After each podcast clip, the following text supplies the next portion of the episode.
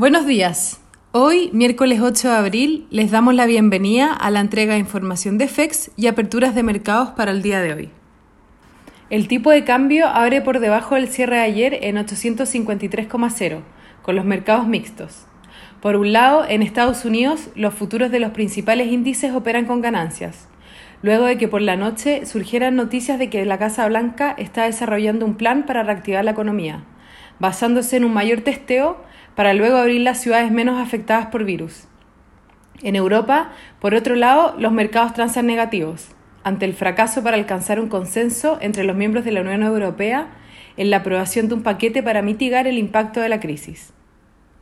El Eurostock 50 cae menos 1,08% y los futuros en Estados Unidos anticipan una apertura positiva.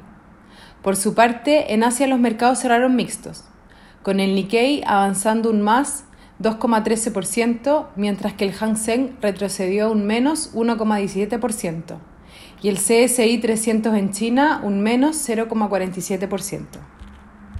Los commodities transan dispares, con el cobre cayendo menos 0,33% y el petróleo WTI avanzando más 0,89%.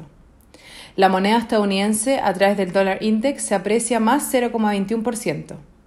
Por su parte, la tasa del bono del Tesoro a 10 años se encuentra en 0,76%, transando 5 puntos base por sobre el cierre del día de ayer.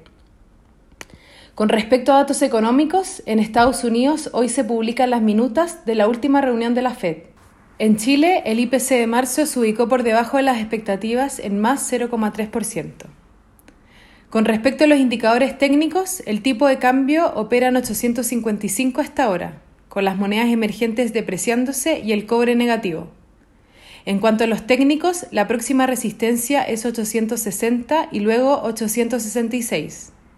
Por su parte, a la baja, los principales soportes son 850 y después 843.